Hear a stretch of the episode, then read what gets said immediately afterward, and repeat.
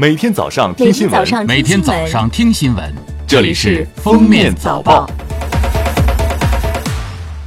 各位听友，早上好！今天是二零一九年十二月六号，星期五，欢迎大家收听今天的《封面早报》。来看今日要闻。据国家网络安全通报中心的通报，十一月以来，公安部组织开展 APP 违法违规采集个人信息集中整治。重点针对无隐私协议、收集使用个人信息范围描述不清、超范围采集个人信息和非必要采集个人信息等情形，集中发现、侦办、查处整改了一百款违法违规 APP 及其运营的互联网企业，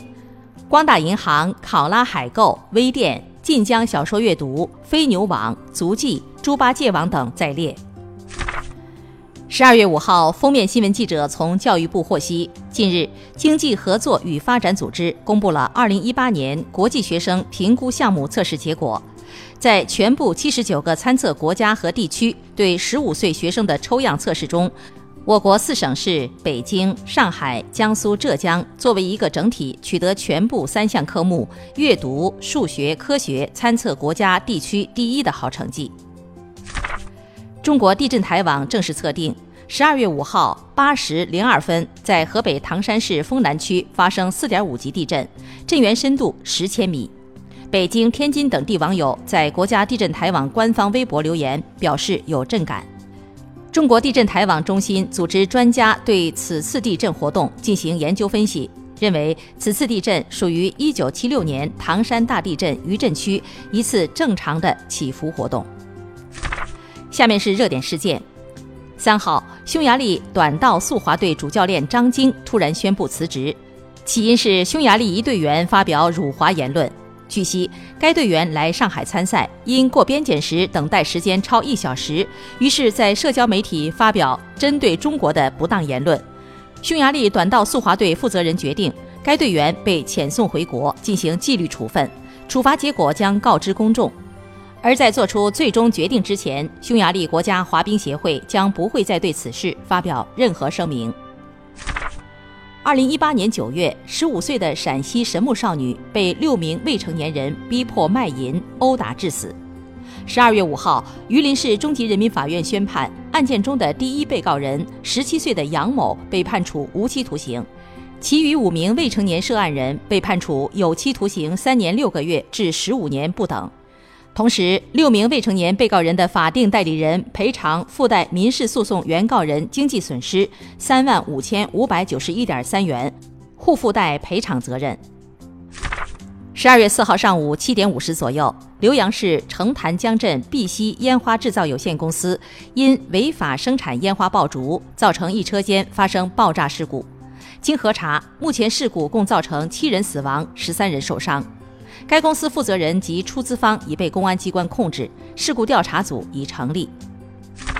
十二月五号，华为召开新闻发布会，华为将起诉美国联邦通信委员会。华为首席法务官宋柳平称，对纽约东区法院裁定取消首席律师詹姆斯·科尔的辩护资格表示失望，这剥夺了华为自由聘请律师的权利。华为现已组建新的律师团队，对他们充满了信心。此前，美国联邦通信委员会决定初步将华为和中兴公司列为构成国家安全威胁的企业，将禁止美电信运营商使用通用服务基金采购华为和中兴的服务和设备。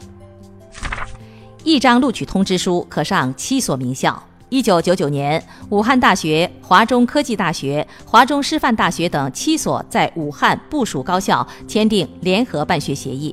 允许七所高校的学生从大二开始跨校辅修专业，修满五十个学分并完成毕业论文，就可以拿到双学位证书。近日，武汉七校先后发布通告，宣布七校联合办学暂停招生。武汉大学本科生院副院长、教务处处长赵菊山告诉记者。目前，七校正由华中师范大学牵头，与湖北省教育厅及相关管理部门对接，期待这种联合人才培养项目能够继续进行。据中国大熊猫保护研究中心消息，经专家联合论证，大熊猫潘旺、冉冉和云儿已完成野化训练，将被择机放归到江西关山国家级自然保护区。这是大熊猫首次在四川以外的地方野化放归。有专家表示，历史上大熊猫曾分布在中国十七个省市自治区。现在圈养大熊猫种群数量恢复得很好，有能力反哺野生种群。近日发布的《二零一九大学生消费理财观数据显示，二零一九年中国在校大学生每月平均花销（不含学费、家庭和学校间往返交通费）达到了一千一百九十七元，其中形象消费所占比重最高，达到百分之六十二。其次，包括恋爱、聚会、旅游、看电影等活动在内的社交和娱乐消费占比为百分之五十一。学习上的消费则排到第三位，占到百分之五十。下面来听国际新闻。十二月四号是韩国公布高考成绩的日子，然而提前三天就有三百多名考生提前查询到了成绩单。韩媒称，这是自一九九四年韩国实行高考制度以来首次高考成绩泄露事件。据日本共同社报道，十二月五号，日本国立国际医疗研究中心医院等研究团队汇总的推算数据显示，二零一七年国内八千人以上死于抗生素无效的耐药细菌，这是日本首次进行在全国范围内调查耐药菌致死人数的研究，对有代表性的两种耐药菌展开了调查。四号，美国一家生物医药公司宣布研发出女性月服避孕药，已做完动物活体实验。该药剂比一般药片大，一旦吞服，药片会留在胃里数周，缓慢释放避孕荷尔蒙。当其完成工作，便会分解从体内排出。这家公司的研发团队包括哈佛医学院和麻省理工学院研究人员，由比尔盖茨基金会赞助。感谢收听今天的封面早报，明天再见。本节目由喜马拉雅和封面新闻联合播出。